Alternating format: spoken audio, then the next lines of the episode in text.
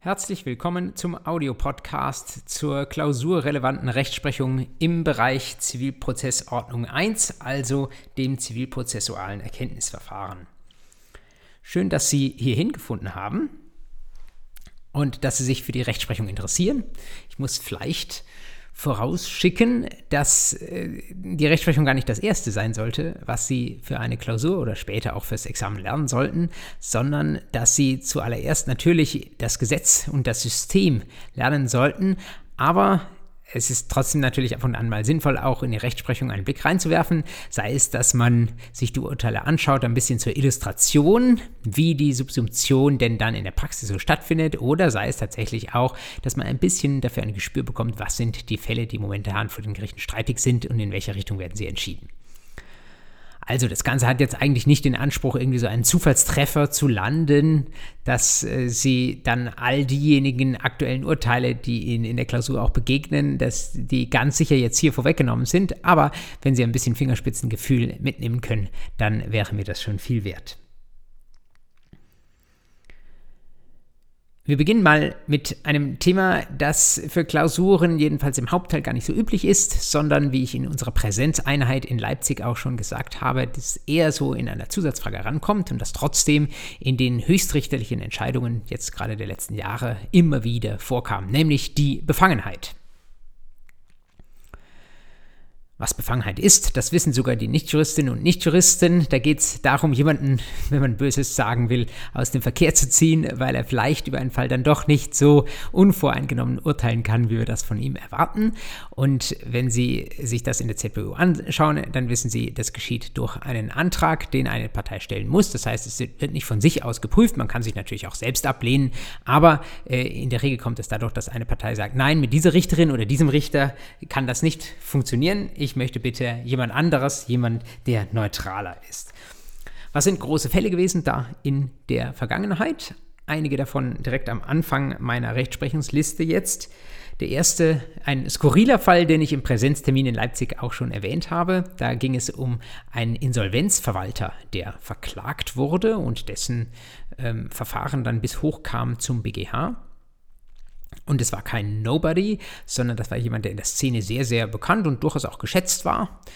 Und er hatte vor kurzem eine Festschrift bekommen von der gesamten deutschen Insolvenzrechtsszene. Das heißt, jeder, der Rang und Namen hat, der hat zu dieser Festschrift etwas beigesteuert. Und unter diesen vielen, die da mitgeschrieben haben in der Festschrift, waren allerdings auch einige BGH-Richter. Und jetzt kam eben ein Fall gegen diesen Insolvenzverwalter hoch zum BGH und die Partei auf der anderen Seite hat gesagt, nee, das kann ja nicht sein, dass da jetzt Leute beim BGH im Senat sitzen und über diesen Fall urteilen, die sich vorher noch an einer Festschrift für den Beklagten, für die andere Partei beteiligt haben. Prüfen Sie Ihr Wissen oder prüfen Sie Ihr Judiz? Wie hätten Sie entschieden?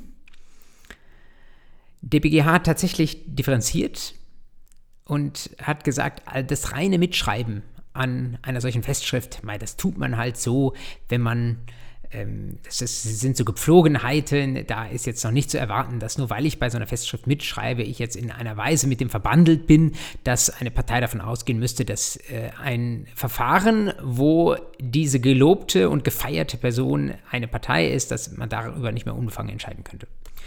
Hätte man wahrscheinlich auch anders sehen können, hat der BGH so entschieden. Aber es gab einen äh, auch abgelehnten BGH-Richter, der hatte nicht nur mitgeschrieben, sondern der hatte auch ein sehr lobendes Vorwort geschrieben. Und der hatte diesen beklagten Insolvenzverwalter im Vorwort aufs Höchste gelobt und gerühmt, was der für eine große Verdienste habe für die Insolvenzrechtsszene in Deutschland. Und das äh, hat dann der über den Befangenheitsantrag befindende Senat gesagt, das ist dann etwas zu viel geht's Guten, also diesen Richter, den ziehen wir raus. Zweiter Fall, auch einer zur Befangenheit äh, und einer, der, auch kein Einzelfall ist, weil in, in, dieser Art von Fällen regelmäßig über Befangenheit gesprochen wurde. VW-Abgasskandal.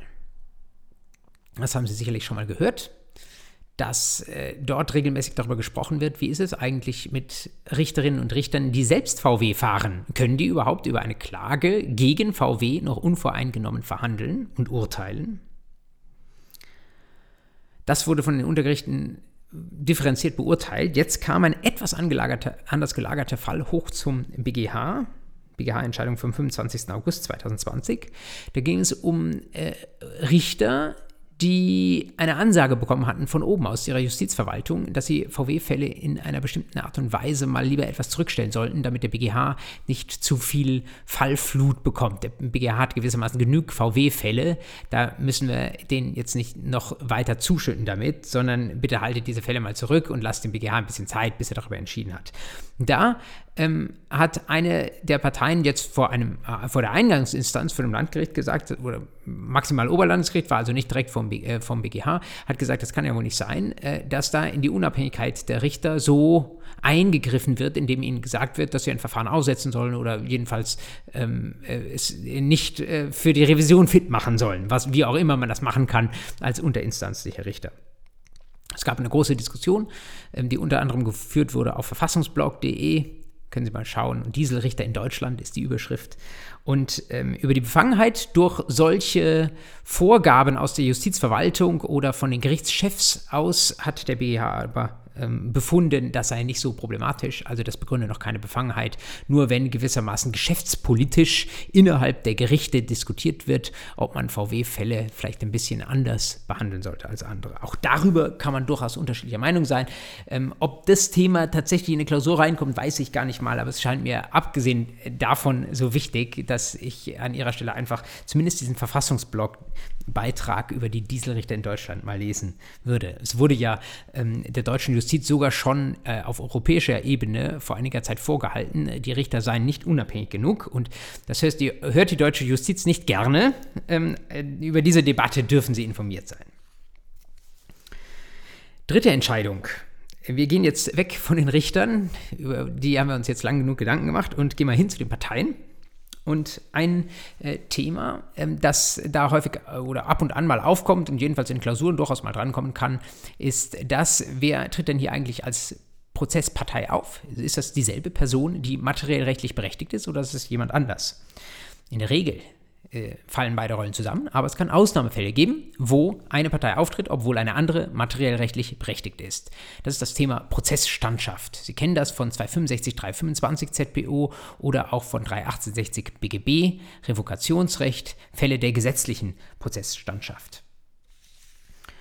Und der BGH hat jetzt mal wieder in einem Fall zu entscheiden, wo es nicht um eine gesetzliche Prozessstandschaft ging, wo das Ob der Prozessstandschaft eigentlich überhaupt nicht problematisch ist, sondern um eine gewillkürte Prozessstandschaft. Das bedeutet, die ähm, Betroffenen sagen von sich aus, die Person, die materiell berechtigt ist, die soll gar nicht selbst Kläger sein, sondern jemand anders soll das sein. Im konkreten Fall, der eigentlich wegen einer äh, materiell-rechtlichen Problematik äh, berühmt geworden ist, eBay Abbruchjäger, das vertiefe ich an der Stelle nicht weiter, ähm, ging es um äh, ja einen abgetretenen Anspruch und die Zedentin dieses Anspruchs, also die Person, von der der Anspruch eigentlich materiellrechtlich schon weg war, die ihn abgetreten hat an jemand anders, die sollte trotzdem in diesem Verfahren noch als Klägerin, wollte als Klägerin auftreten. Und da hat der BGH schlicht verwiesen, wie hätten Sie entscheiden, können Sie sich wieder fragen, Prozessstandschaft gewillkürt, darf sie das noch? Darf sie noch klagen, obwohl sie den Anspruch schon weg abgetreten hat? Klassische Voraussetzung dafür, die der BGH hier wiederholt in seiner Entscheidung vom 24. August 2016. Wir brauchen zwei Sachen, damit eine gewillkürte Prozessstandschaft hinhaut, nämlich einmal die Ermächtigung, also die Person, die eigentlich materiell berechtigt ist, der Zessionar, die muss, diese Person muss der Zedentin eine Ermächtigung geben, dass sie prozessual auftreten darf, aber wir brauchen auch ein schutzwürdiges Interesse. Und hier war es so, dass die Zedentin die jetzt aktuell also nicht mehr materiellrechtlich berechtigt war, die war einfach viel gewiefter und viel prozesserfahrener und viel, für die war das technisch viel einfacher, diesen Prozess zu führen. Deswegen hat sie den noch geführt. Und da hat der BGH gesagt, was hätten Sie gesagt? Der BGH hat gesagt, reicht nicht. Reicht nicht, dass es technisch einfacher ist, eine Klage zu führen, dann behalt halt den Anspruch materiellrechtlich bei dir. Dann tritt ihn halt nicht ab. Aber wenn du ihn abgetreten hast, und kein Fall der gesetzlichen Prozessstandschaft vorliegt und kein wirklich schützenwürdiges Interesse, dann muss halt der Zessionar selbst tragen, äh, selbst klagen. Und auch wenn der 18-jährig ist und ein bisschen Nase weiß oder ähm, wenn er nicht so gerne klagen mag oder was auch immer mit ihm los ist, das ist Pech. Gewillkürte Prozessstandschaft nur im absoluten Ausnahmefall. Nächster Fall. Wir gehen jetzt über von den Parteien hin zu dem, was die Parteien wollen, also zur Frage nach dem Klageantrag. in dem Fall, dem vierten, eine Entscheidung auch aus ähm, dem Jahr 2016, BGH vom 21. Juni, ging es um die Frage, was ist denn alles zu berücksichtigen, wenn ich einen Klageantrag auslege? Es war in dem Fall vom BGH so, dass eine Frau den Ersatz von Schäden wollte, aber sie hat das sehr, sehr unglücklich formuliert. Sie hat gesagt, sie möchte den Ersatz von Schäden so wörtlich, die einer bestimmten Kommanditgesellschaft entstanden sind. Was hätten Sie gesagt, wenn Sie Anwältin der Gegenseite gewesen wären? Die Klägerin will, vielleicht materiellrechtlich durchaus nachvollziehbar, Schäden sind wahrscheinlich entstanden, Schäden, die jemandem anders entstanden sind, die einer KG entstanden sind. Da hätten sie wahrscheinlich auf der Gegenseite gesagt, naja, natürlich kriegst du das nicht. Äh, man kann doch nicht einfach äh, Schäden ersetzt verlangen, die anderen entstanden sind. Und jetzt hat die Klägerin dann in einer weiteren Instanz gesagt, ah ja, so meinte ich das nicht. Aus dem, was ich so rechts und links vorgetragen habe, geht doch schon hervor, dass es am Ende des Tages Schäden sind, äh, die mir selbst entstanden sind und die ich, äh, eigene Schäden, die ich ersetzt verlangen wollte. Und der BGH hat gesagt, ja, das sehe ich genauso. Man darf da gewissermaßen nicht zu sehr am Wort kleben des gestellten Klageantrags, sondern man muss äh, auf alles schauen, was insbesondere schriftlich auch im Vorfeld der mündlichen Verhandlung geäußert wurde. Und wenn daraus glasklar hervorgeht, dass das hier keine Schäden am Ende des Tages sind, die die Kommanditgesellschaft hat, sondern die werden gewissermaßen weitergereicht auf die Klägerin oder eine Gesellschafterin dieser KG, dann, ähm, wenn das so klar wird, dann kann man den Klageantrag auch so verstehen. Und dann führte das im konkreten Fall dazu, dass die entsprechende Klage eben nicht abgewiesen werden konnte, aus diesem rein formalen Gesichtspunkt heraus, dass die Klägerin sich da missverständlich oder, äh, missverständlich oder genau genommen falsch ausgedrückt hatte. Ein zweiter Fall, der sich mit dem Klageantrag beschäftigt, war der Fall des BGH vom 14. März 2017. Und da ging es um einen Antrag auf Zahlung von Schmerzensgeld. Und da war, äh, es ging um einen Arzthaftungsfall und in diesem Arzthaftungsfall war sehr, sehr viel schiefgelaufen. Die Klägerin war operiert worden und in dieser OP lief einfach alles schief, was nur schief laufen konnte. Will sagen, die Ärzte hatten nicht nur einen Fehler gemacht, sondern hatten gleich mehrere Behandlungsfehler gemacht. Und dann stellte sich in einer späteren Instanz die Frage, ja, wie ist das eigentlich, was ist hier eigentlich alles Streitgegenstand? Der Schmerzensgeldanspruch, der geltend gemacht wurde, der bezog sich gewissermaßen auf Schäden, die im Lauf dieser Operation entstanden waren oder auf Verletzungen, die erlitten wurden und damit auch, wenn Sie so wollen, Schmerzen, die äh, erlitten wurden. Und der BGH musste sich mit der Frage beschäftigen, ob mehrere Behandlungsfehler innerhalb einer einzigen Operation, ob die dann zu mehreren Teilschmerzensgeldansprüchen führen und damit auch zu mehreren Teilstreitgegenständen oder ob das ein einheitlicher Streitgegenstand ist. Wie hätten Sie entschieden? Ich glaube, sie hätten so entschieden wie der BGH. Sie taugen also zur BGH-Richterin oder zum BGH-Richter. Jedenfalls an dieser Stelle hätten sie es, glaube ich, mit dem sechsten Senat durchaus aufnehmen können und ähm, mit den anderen bald auch. Ähm, denn der BGH hat entschieden, das ist ein Streitgegenstand. Sie wissen das aus der Streitgegenstandslehre. Was macht den Streitgegenstand aus? Es ist ein einheitlicher Lebenssachverhalt und der Antrag. Und der Antrag beim Schmerzensgeld, der kann sogar manchmal ein Stück weit unbestimmt sein. Das heißt, es kommt dann auf den Lebenssachverhalt an und da sagt der BGH, ähm, den kann man nicht einfach so auftrennen, sondern eine schiefgegangene OP, selbst selbst wenn da mehrere Behandlungsfehler gemacht wurden, das ist gewissermaßen ein einheitlicher Vorgang. Das kann für Sie wichtig sein, insbesondere auch bei Fragen der Rechtskraft. Wenn Sie nachher fragen, ist darüber schon rechtskräftig entschieden? Oder können Sie zum Beispiel noch was nachfordern an Schmerzensgeld? Da äh, heißt einheitlicher Streitgegenstand dann im Zweifel auch, dass über die gesamte Sache bereits rechts, rechtskräftig entschieden wurde und dass Sie da gewissermaßen nicht nochmal mit einer Zweitklage ähm, aus dem Busch kommen können.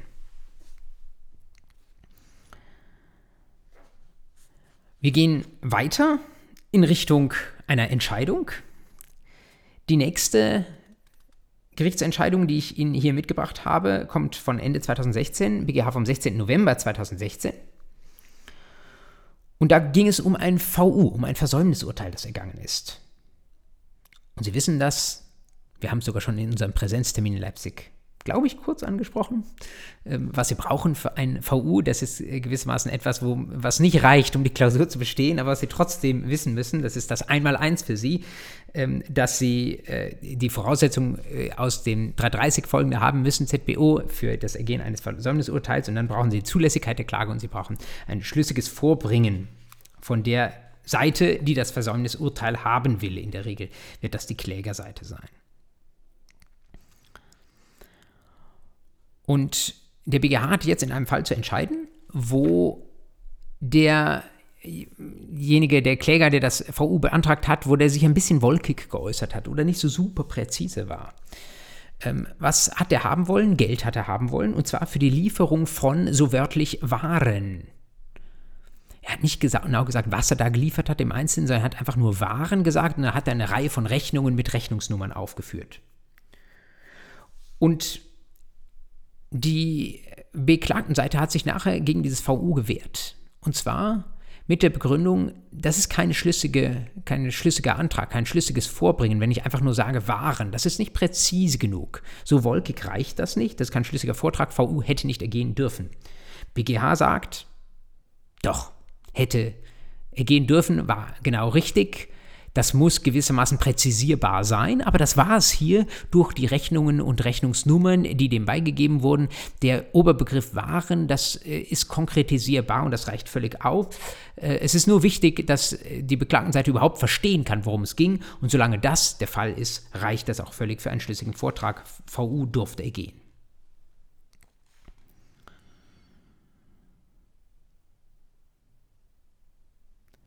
Wir gehen weiter bei der nächsten Entscheidung nicht mit einem Versäumnisurteil, sondern mit einem klassischen Endurteil. Aber es war ein besonderes Endurteil, denn es war ein Endurteil, das eigentlich beide Parteien gar nicht mehr wollten. Diesen Fall haben wir auch schon in unserem Präsenztermin in Leipzig angerissen, aber ich wiederhole ihn an der Stelle nochmal. Ich habe ihn in die Rechtsprechungsübersicht auf Moodle eingefügt und ich habe Ihnen auch nochmal einen Link reingesetzt zu dem äh, allzeit lesenswerten ZPO-Blog.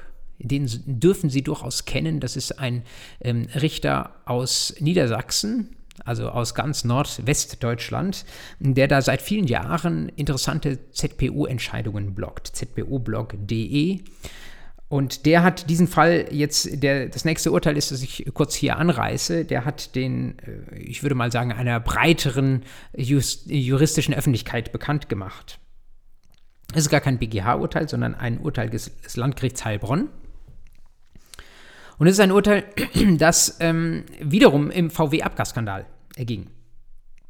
Und beim VW-Abgasskandal ähm, wir hatten das im Präsenztermin schon, ist es regelmäßig so gewesen, dass äh, sich das beklagte Unternehmen eine Zeit lang äh, verklagen ließ, dass man dann aber irgendwann gesagt hat, okay, ähm, gerade wenn die Prozesschancen zu gut sind für die Klägerseite, dann müssen wir das, diese Kuh jetzt hier irgendwie vom Eis bringen. Das bedeutet, man hat irgendwie äh, einen Ausgleich gezahlt an den Kläger und der Kläger, die Klägerin sollten ihre Klage zurücknehmen. Klagerücknahme kennen Sie, geht nach 269 ZBO. Aber wichtig ist, was braucht es für eine Klagerücknahme? Das steht auch in 269 Absatz 2 drin. Es braucht nämlich die Mitwirkung in der Regel beider Seiten. Natürlich muss einerseits die Klagerücknahme erklärt werden. Das war in diesem Fall tatsächlich auch passiert durch die Kundin, die anderweitig Geld bekommen hatte. Andererseits brauchen wir aber auch eine Einwilligung natürlich. Jedenfalls dann, wenn eine mündliche Verhandlung schon stattgefunden hat. Da sagt der 92 Absatz 1, der beklagten Seite sollen nicht die Früchte des Prozesses genommen werden. Das ist insoweit unüblich in diesen VW-Fällen, weil äh, die Frucht äh, für die beklagten Seite in den VW-Fällen in der Regel gar keine gute war, die genommen wurde, sondern sie hat gewissermaßen untypischerweise selbst dafür gesorgt, ähm, dass äh, hier die Klage zurückgenommen wurde. Dennoch, auch in diesen Fällen, wir brauchen auch eine Einwilligung von VW. Die lag hier nun eigentlich auf der Hand. Die sind ja froh, wenn eine gegen sie gerichtete Klage zurückgenommen wurde, zum Beispiel, weil man sich außergerichtlich 779 BGB geeinigt hatte. Aber sie mussten jetzt diese Einwilligung auch noch erklären. Es gibt bestimmte Fälle, wo der 269 sagt, diese Einwilligung wird fingiert, aber dann muss davor darüber belehrt sein, und das war offenbar in diesem Fall nicht, Landgericht Heilbronn vom 9. August 2018. Und so wurde die Einwilligung nicht fingiert und VW hat das irgendwie verpennt, diese Einwilligung zu erklären. Und das führte dazu, dass die Klagerücknahme eben nicht wirksam war. Und dann erging das Urteil des Landgerichts Heilbronn und die Parteien äh, konnten gewissermaßen aus der Situation dann nichts mehr dagegen tun, auch wenn sie inzwischen beide das Urteil nicht mehr wollten. Denn auf der einen Seite wollte VW das Urteil nicht mehr, weil es gegen sie lief, auf der anderen Seite brauchte die Kundenseite das Urteil nicht mehr, denn sie hatte ja außergerichtlich genügend Geld bekommen. Heißt, wenn 269 in Rede steht, Klagerücknahme, passen Sie auf, dass wirklich auch die, das Einverständnis beider Seiten da ist, jedenfalls dann, wenn die mündliche Verhandlung schon ähm, gelaufen ist. Der nächste Fall geht dann in die Rechtsmittelinstanz. Auf meiner Liste, die ich auf Moodle eingestellt habe, ist das auf der aktualisierten Liste die Nummer 8. Und da ging es um ein zweites Versäumnisurteil, das man ja noch mit der Berufung anfechten kann. Also da ist jemand doppelsäumig gewesen.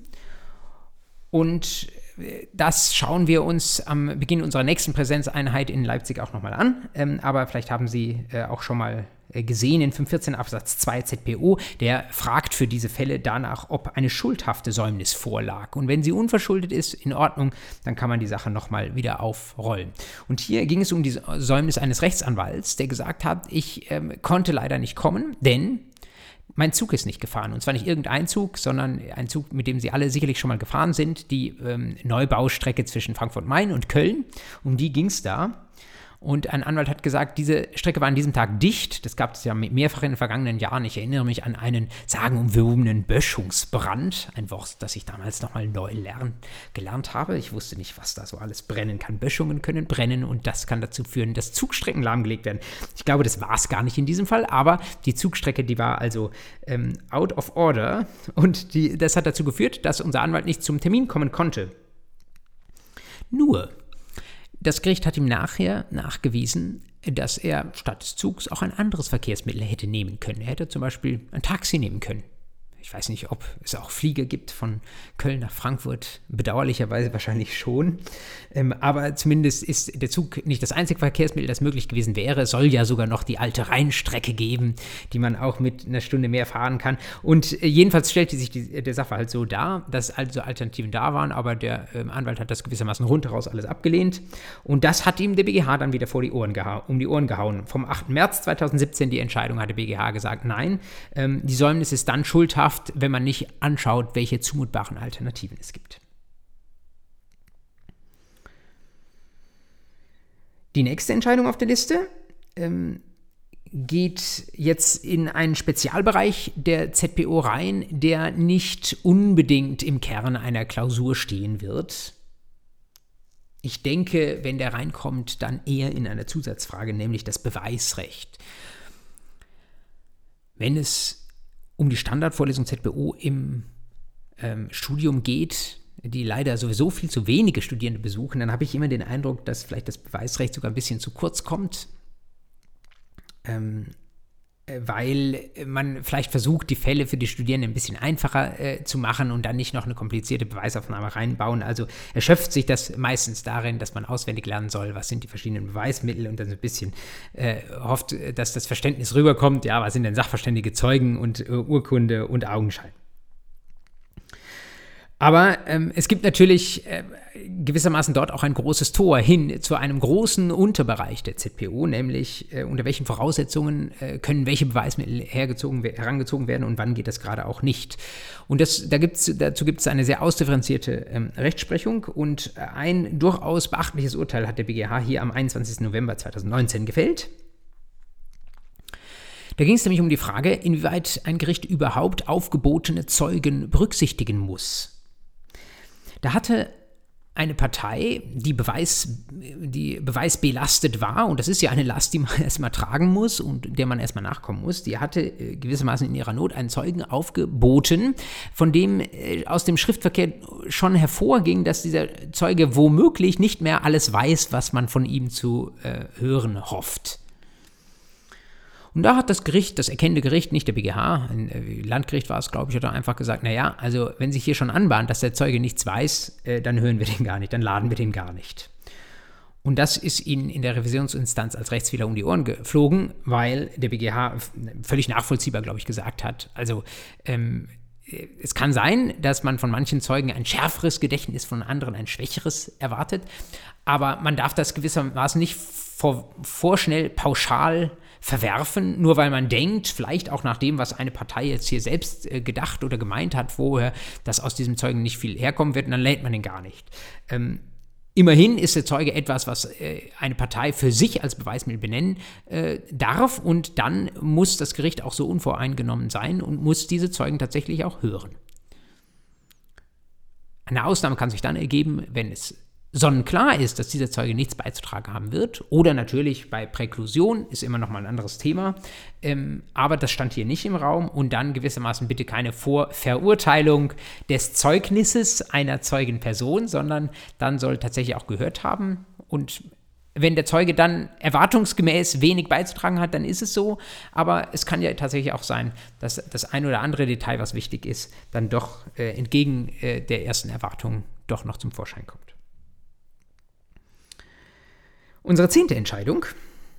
Ich beruhige Sie, in den weiteren Einheiten in den nächsten Wochen ähm, werden nicht mehr ganz so viele Entscheidungen dabei sein, weil einfach ZPO 1 ist der Teil mit den meisten Entscheidungen. Aber hier gehen wir hier nochmal bis zu 15 durch. Ähm, äh, so viel Sitzfleisch haben sie, glaube ich, noch. Oder vielleicht sind sie gerade auf einer Joggingrunde. Das wäre auch nicht so schlecht. In diesen Zeiten muss man ja auch ein bisschen äh, ja, Gehirnjogging machen, aber auch rauskommen. Äh, egal. Unsere zehnte Entscheidung ähm, beschäftigt sich nochmal mit dem Weißrecht und hier tatsächlich mit einem Präklusionsthema.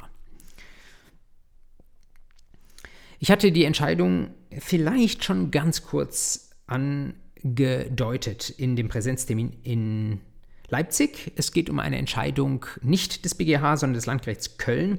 Und die Entscheidung, die ist jetzt vielleicht vom Inhalt her gar nicht so bahnbrechend, aber ähm, ich finde, sie illustriert äh, ganz gut dieses ganze Thema Präklusion. Ich habe Ihnen in Leipzig im Präsenztermin gesagt, bei Präklusion seien Sie vorsichtig. Man denkt immer so, dass äh, all das, was äh, so ein bisschen zu spät gebracht ist, dass das wahrscheinlich ausgeschlossen sein müsste von der Wahrheitsfindung des Gerichts. Aber der BGH und auch die Untergerichte haben in den letzten Jahren die Hürden für eine Präklusion, also für den Ausschluss eines Vorbringens eigentlich immer weiter nach oben gelegt. Und diese zehnte Entscheidung, die ich Ihnen jetzt hier mitgebracht habe, die ist eine Ausnahme davon. Und äh, daran, wie krass diese Entscheidung ist, können Sie schon lesen, wie hoch die Hürden sind dafür, dass Sie tatsächlich mal Präklusion annehmen dürfen. Da äh, ging es darum, dass äh, mehrere Verhandlungstermine, mehrere mündliche Verhandlungstermine in einem Verfahren stattgefunden haben. Und es war nicht der erste, sondern der zweite oder dritte. Da hat dann irgendwann eine Partei gesagt, ja, oh, äh, wir müssen jetzt erstmal ein Meinungsforschungsgutachten machen. Wir müssen erstmal gewissermaßen die Bevölkerung befragen. Da ging es um ähm, AGB-Klauseln, ob die Wirksamkeit sind oder nicht und ob die überraschen oder nicht oder wie die nach objektivem Empfängerhorizont zu verstehen sind. Und eine Partei hat gesagt, da könnten wir doch jetzt so durch so eine Bevölkerungsbefragung, ich sage das etwas frei, könnten wir doch vielleicht mal versuchen herauszufinden, wie die so von der durchschnittlichen Bundesbürgerin verstanden wird, diese AGB-Klausel. Und dann wird sich herausstellen, wenn wir dieses Meinungsforschungsgutachten machen, dann wird sich herausstellen, dass äh, das völlig missverständlich ist und deswegen wird diese Klausel unwirksam sein. Und das war mal ein Fall, wo das erkennende Gericht gesagt hat, das ist zu spät. Also wenn du da die Bevölkerung befragen willst, umgangssprachlich gesagt, dann tu das bitte früh, äh, darauf hättest du spätestens im ersten Verhandlungstermin kommen können, dass du jetzt zu einem wirklich schon weit fortgeschrittenen Verlauf der Verhandlung ankommst und damit so einer Idee äh, aufkommst und die hier einbringst, was natürlich äh, gewissermaßen auch ein Beweismittel war, so ein Gutachten in Auftrag zu geben durch einen Sachverständigen, der diese Bevölkerung dann gewissermaßen befragen muss oder ein Querschnitt aus der Bevölkerung, das verzögert unseren Prozess. Ähm, das wird wieder viele Monate dauern und die Entscheidung zögert sich raus. Da musst du früher kommen, da bist du prä inkludiert. Aber diese ist ja eigentlich auch eine abwegige Idee. Das äh, wird sich Ihnen auch aufgedrängt haben. Also äh, so spät, das müsste man eigentlich gewissermaßen schon mit Klageerhebung oder Klageerwiderung sagen. Also wenn die AGB so relevant sind oder das Verständnis der Bevölkerung davon, dann müssten wir das jetzt anstoßen. Ähm, damit so spät zu kommen, ist eigentlich schon abwegig. Aber wie gesagt, nur diese abwegigen Fälle, die führen tatsächlich mal dazu, dass Präklusion bejaht wird. Ein anderer Fall, auch zum Thema Präklusion, ähm, den habe ich Ihnen hier rein kopiert. Äh, den habe ich auch, darauf bin ich auch aufmerksam geworden, durch einen Eintrag im ZBO-Blog, den ich eben schon erwähnt habe. Und da war das mit der Präklusion aber nicht so sonnenklar. Auch wenn es überzeugenderweise meint, der ZBO-Block, meine ich auch, der ZBO-Block ist klug, dem schließt man sich in den meisten Fällen äh, schlauerweise an, ähm, auch wenn es ein Präklusionsfall hätte sein müssen. Ein Fall des OLG Dresden, ganz frisch vom 16. Juli 2020. Da war eine Zahlungsklage anhängig gemacht worden. Es war schriftlich sich ausgetauscht worden, es war mündlich verhandelt worden. Dann wurde die mündliche Verhandlung geschlossen und das Gericht bereitete das Urteil vor. Und jetzt, nach Schluss der mündlichen Verhandlung, wurde gezahlt. Der eingeklagte Anspruch wurde bezahlt. Und jetzt sah sich das OLG Dresden in einer Notlage. Können Sie auch mal überlegen, was, was machen Sie? Es ist eine sehr, sehr geeignete Klausurkonstellation. Sie kommt ja auch ähm, aus dem sächsischen Raum. Also wenn Sie darüber nachdenken, ob das, wie hoch die Wahrscheinlichkeit ist, dass es bei Ihnen reinkommen könnte, ist vielleicht nicht die niedrigste Wahrscheinlichkeit in die Schwerpunktbereichsklausur. Zahlung nach letzter mündlicher Verhandlung. Was machen Sie jetzt als Richter, wenn Sie glauben, eigentlich die Zahlungsklage war begründet? Zwei Möglichkeiten erst einmal. Entweder Sie schreiben in Ihr Urteil, ja, wird verurteilt auf Zahlung von, sagen wir, 20.000 Euro. Aber das Problem liegt auf der Hand. Sie wissen ja, dadurch, dass in den Parteien das irgendwie gesagt haben, dass schon gezahlt ist. Warum würden Sie dann nochmal verurteilen? Und die andere Möglichkeit ist, dass Sie nicht zur Zahlung verurteilen. Aber dann ist die Frage, ja, warum denn? Wegen Erfüllung können Sie das hier noch berücksichtigen? Eigentlich hat doch tatsächlich der Beklagte Anlass zur Klage gegeben. Und in diesem Gewissensstreit hat das OLG Dresden gesagt, ach komm, was wir machen, ist jetzt was ganz Kreatives. Wir verurteilen zwar nicht, auch wenn wir glaubten, dass diese Zahlungsklage eigentlich begründet war, bis sie dann tatsächlich bezahlt wurde, aber wir wählen einfach eine von 91 ZBO abweichende Verteilung der Kostenlast. Das heißt, normalerweise wissen Sie ja, wenn Sie die Klage abweisen, äh, sagt Paragraph 91, verliert der Kläger. Das heißt, dann muss der Kläger die Kosten tragen. Jetzt hat das OLG Dresden gesagt, es kann ja nicht sein, dass der Kläger die Kosten trägt, ähm, denn äh, die Klage war ja begründet bis kurz vor Toreschluss. Noch bis nach der mündlichen Verhandlung. ZBO-Block da, sagt dazu, äh, das geht nicht. Man kann nicht einfach so, äh, wenn man meint, als Gericht von 91 ZBO abweichen. Was man eigentlich hätte machen müssen, ist Präklusionsvorschriften anwenden. Hier hätte man sagen müssen, dass auf die Forderung gezahlt wurde, ist ein Verteidigungsvorbringen der beklagten Seite. Und dieses Verteidigungsvorbringen kam in einem nicht nachgelassenen Schriftsatz nach Ende der mündlichen Verhandlungen. Da ist keine Zeit mehr für neue Tatsachen. Und das erfüllt wurde, ist eine solche neue Tatsache. Das kann für das Urteil keine Berücksichtigung mehr finden. Das ist etwas, was Sie vielleicht später im Vollstreckungsverfahren dann in einer Vollstreckungsgegenklage zum Beispiel verwenden können. So könnte man das übrigens für Ihre Schwerpunktbereichsklausur toll verbinden dass sie sagen, ähm, ich wehre mich jetzt gegen die Vollstreckung, denn ich habe da ja kurz vor dem Urteil tatsächlich sogar schon gezahlt. Aber für die erstinstanzliche Entscheidung im Erkenntnisverfahren kann das eigentlich keine Rolle mehr spielen. Spannende Entscheidung, wo, da stimme ich wie gesagt dem ZBO-Block zu. Der heißt übrigens Benedikt Windau. Irgendwann lade ich den vielleicht auch mal ein nach Leipzig. Ist ein total netter äh, Typ, der sicherlich viel gute Werbung für die Justiz macht. Ähm, da sagt er wahnsinnig, äh, sehr überzeugend, nee, ähm, hat das OLG Dresden leider falsch entschieden, ähm, er hätte Präklusion sein müssen. Also Sie finden den Link äh, ja zu der allgemeinen ähm, Datenbank ähm, der sächsischen Justiz äh, in meiner Rechtsprechungsliste und wenn Sie da das Aktenzeichen 4W 510 aus 20 eingeben, dann kommen Sie auch zu der entsprechenden Entscheidung des OLG Dresden. Aber wie gesagt, Sie finden die Entscheidung auch besprochen im ZBU-Blog. Vier Entscheidungen haben wir noch vor uns, die schaffen wir, glaube ich, auch noch. Die erste dieser vier, eine Entscheidung erneut aus dem Rechtsmittelrecht. Das ist eine Entscheidung, die mir jetzt irgendwie vor kurzem erst untergekommen ist, auch wenn sie schon ein Jahr alt ist, äh, die, glaube ich, nicht schwer ist zu verstehen. Da ging es um ein Berufungsgericht das gesagt hat, ähm, ja, jetzt liegt uns hier der Berufungsschriftsatz vor und die Berufungsbegründung, interessant, interessant, alles, was jetzt die Klägerin da sagt, wie sie glaubt, dass die erste Instanz falsch gelegen hat. Aber wenn man sich das so anschaut, dann muss man einfach sagen, äh, dass äh, erstinstanzliche Gericht, das hat halt äh, so eine nachvollziehbare Rechtsauffassung vertreten. Die Klägerin, die wägt jetzt halt anders ab. Die vertritt jetzt eben eine andere Rechtsauffassung. Das kann schon sein, aber nur weil man gewissermaßen von der Rechtsauffassung nicht übereinstimmt, heißt das nicht, dass die erstinstanzliche Entscheidung falsch ist. Zack, Deckel drauf, das war's. Berufung abgeschmettert. Finden Sie, das geht so? Der BGH meint, nein, das geht nicht so. Ähm, man muss sich nämlich schon damit auseinandersetzen, was die Berufung inhaltlich sagt und vor allen Dingen muss sich das Berufungsgericht eine eigene Meinung dazu bilden.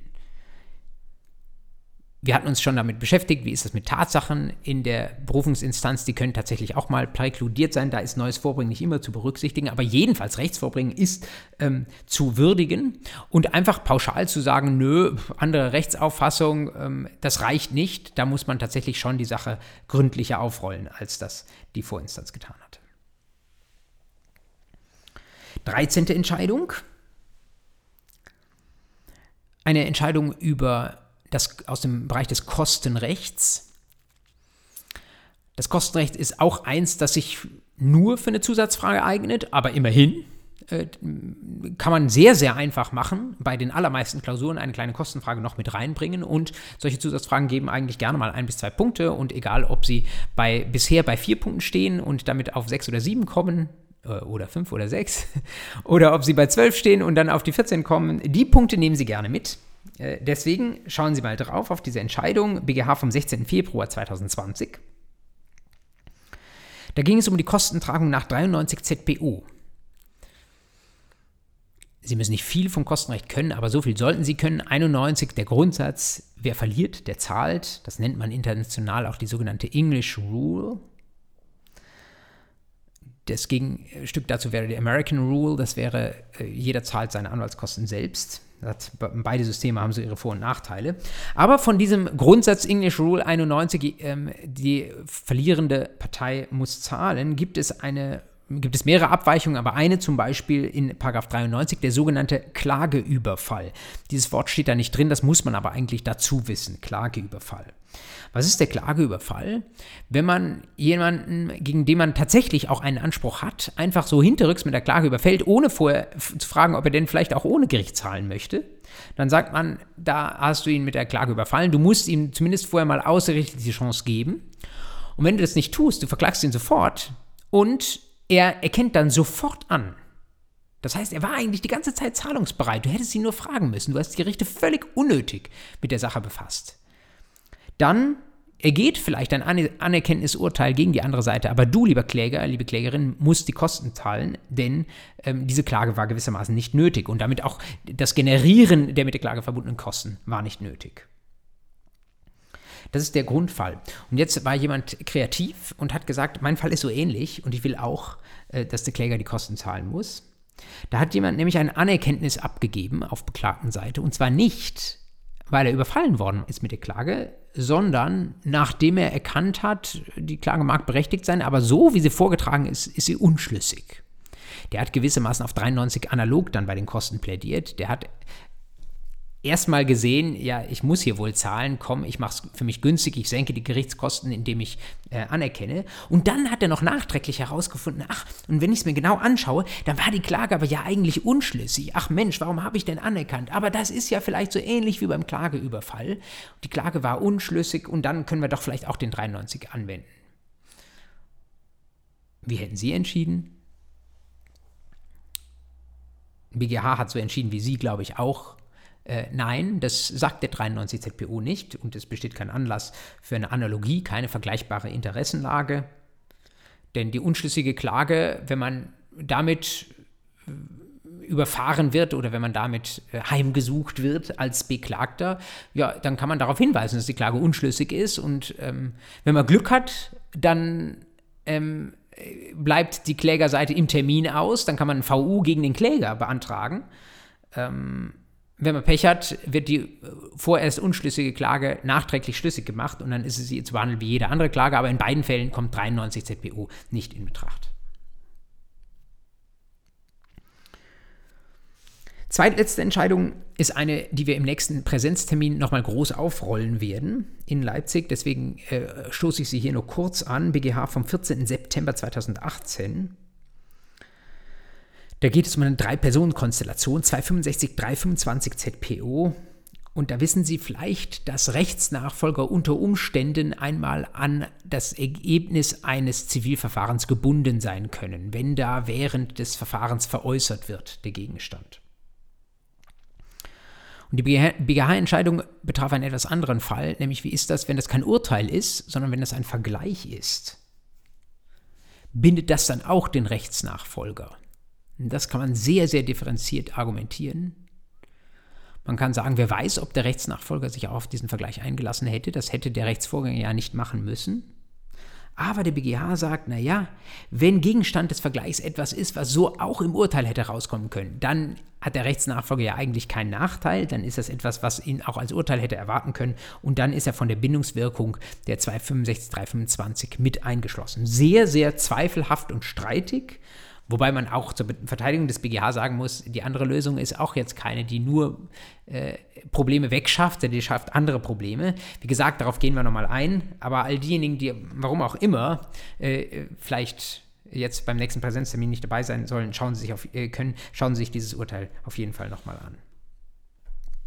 Wenn man die schwierige Thematik der 265, 325 in eine Klausur einbringt, dann bietet es sich eigentlich an, äh, seit zwei Jahren auf genau diese Thematik hier einzugehen. Und die allerletzte Entscheidung, Flucht in die Musterfeststellungsklage. Musterfeststellungsklage ist ja eine neue Spur im Zivilverfahren, die es seit VW-Zeiten gibt, wenn Sie so wollen eine Art Kollektivklage, aber geführt von einem Verband, häufig von Verbraucherschutzverbänden.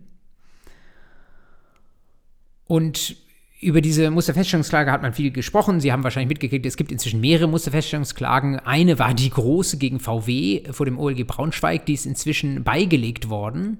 Tatsächlich auch nicht durch einen Prozessvergleich, sondern durch einen außergerichtlichen Vergleich zwischen dem klageführenden Verbraucherzentrale Bundesverband auf der einen Seite und der Volkswagen AG auf der anderen Seite. Und so ähnlich wie die Konstellation, ähm, die wir eben hatten in dem Urteil Nummer 7, war es auch da so, dass das Ganze durch einen außergerichtlichen Vergleich gewissermaßen ausgehandelt wurde. Zu dieser Musterfeststellungsklage gäbe es einiges zu wissen. Vielleicht schauen Sie mal back on, bei Back Online oder Juris und finden einen guten Aufsatz zum Überblick. Ich weiß nicht, ob ich das in der Klausur erwarten würde, aber ich finde für Sie als angehende Juristin und Juristin ähm, äh, ja, kann es gar nicht schaden, wenn Sie mal einen gewissen Überblick darüber gewinnen, was da so gerade, äh, was da in, in der ZBO geregelt ist, jetzt seit einiger Zeit und vor allen Dingen, was auch die Probleme sind, die dabei diskutiert werden. Worum ging es in der konkreten Entscheidung? man muss wissen, es gibt bei der Musterfeststellungsklage so eine gewisse Parallelität manchmal zwischen dieser, dieser Sammelklage, wie man sie vielleicht auch ein bisschen technisch schief nennen könnte, diesem Kollektivverfahren, und Individualklageverfahren, wie wir sie eigentlich jeden Tag in der ZPO sehen. Natürlich muss nicht beides zusammenkommen. Es wird regelmäßig so sein, dass die Leute entweder die klassische Klage gegen VW erheben oder dass sie sich an einem solchen Musterfälschungsverfahren beteiligen. Es kann aber eben auch passieren, dass man zum Beispiel schon Individualklage erhoben hat und dann entschließt sich ein Verbraucherschutzverband dazu, jetzt ein Kollektivverfahren anzustrengen. Und dann ist die Frage, kann ich mich jetzt in diesem Moment noch reinhängen in das Kollektivverfahren. Da hat der Gesetzgeber klar gesagt, ja, das kann man. Obwohl man schon ein Individualverfahren betreibt, kann ich mich auch noch in das Musterfeststellungsverfahren einhängen und gewissermaßen da von den Präzedenzwirkungen, die da hinten rauskommen sollen, profitieren. Aber wenn ich das tue, dann muss mein Individualklageverfahren so lange auf Ruhen gestellt werden. Es muss ausgesetzt werden weil es natürlich wenig sinnvoll ist, das Individualverfahren weiter zu betreiben, wenn jetzt gewissermaßen in gleicher Sache mit, wenn Sie so wollen, teilweise gleichem Streitgegenstand ein anderes Verfahren betrieben wird. Und natürlich bietet sich diese nachträgliche ein, dieses nachträgliche Einhängen in die Musterfeststellungsklage insbesondere dort an, wo das Individualklageverfahren schlecht läuft. Und eine Partei war mal besonders findig da lief es im Individualverfahren schon reichlich schlecht und wirklich wenige Tage bevor das Urteil gegen die Klägerseite ergehen sollte und damit für VW, ist äh, ein Musterfeststellungsverfahren eröffnet worden und ist dann auch die Klägerin auf den Gedanken gekommen, ach komm, ähm, um jetzt dem äh, drohenden, gegen mich gerichteten Urteil im Individualverfahren aus dem Weg zu gehen, hänge ich mich jetzt einfach in das Musterfeststellungsverfahren nachträglich rein. Und das hat sie gemacht. Und das Landgericht hat gesagt, nee, komm, also einen Tag vor Urteilsverkündung jetzt hier noch ähm, äh, eine Musterfeststellungsklage sich mit reinziehen, einfach nur um dieses Individualurteil zu verhindern. Das machen wir nicht, das ist zu spät. Das kannst du nicht machen. Deswegen hat das Landgericht trotzdem geurteilt in dem Individualverfahren. BGH sagt nein.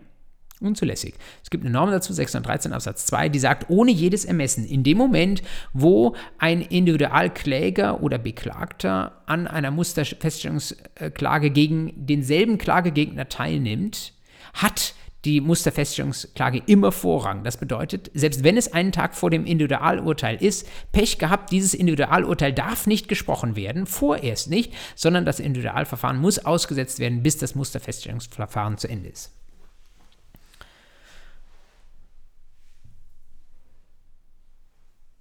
Wahrscheinlich die bisher interessanteste Entscheidung zum Musterfeststellungsverfahren Gleichwohl, das haben Sie äh, eben erahnt aus dem, dass ich Ihnen gesagt habe, lesen Sie mal einen Aufsatz dazu. Es gibt noch viele andere Fragen, ähm, die offen sind aus dem Musterfeststellungsverfahren, nicht nur was die Effektivität dieses Instruments anbetrifft, sondern auch mit Blick ähm, etwa auf die Frage, wie das aussieht mit der Verjährung. Ähm, wann greift die? Kann ich mich bei einem eigentlich schon verjährten Anspruch im neuen Jahr doch noch nachträglich in das Musterfeststellungsverfahren reinhängen und damit einen eigentlich schon verjährten Anspruch wieder aus der Verjährung zurückholen? teilweise materiellrechtliche Fragen, aber häufig mit prozessualer Wirkung. Auch da, ob das im Kern drankommt in der Klausur, weiß ich gar nicht mal. Vielleicht in der Zusatzfrage und sonst kommt es im Leben dran. Und das ist ja vielleicht auch nicht das Unwichtigste, denn Sie werden ja nicht nur für die Klausur ausgebildet, sondern auch dafür, dass Sie nachher ein Leben lang Jura machen. Und dabei sollen Sie viel Freude haben. Das soll Ihnen Spaß machen und ein bisschen das Gesetz lesen und in juristischen Aufsätzen schmökern dürfen Sie dazu natürlich auch. Dabei wünsche ich Ihnen viel Freude. Ich freue mich, Sie hoffentlich in Präsenz wieder in Leipzig zu sehen. Und ansonsten nächste Woche ungefähr gleiche Zeit, also gehen Ende der Woche, der nächste Rechtsprechungspodcast dann zum Thema Zwangsvollstreckung. Bis dahin, alles Gute.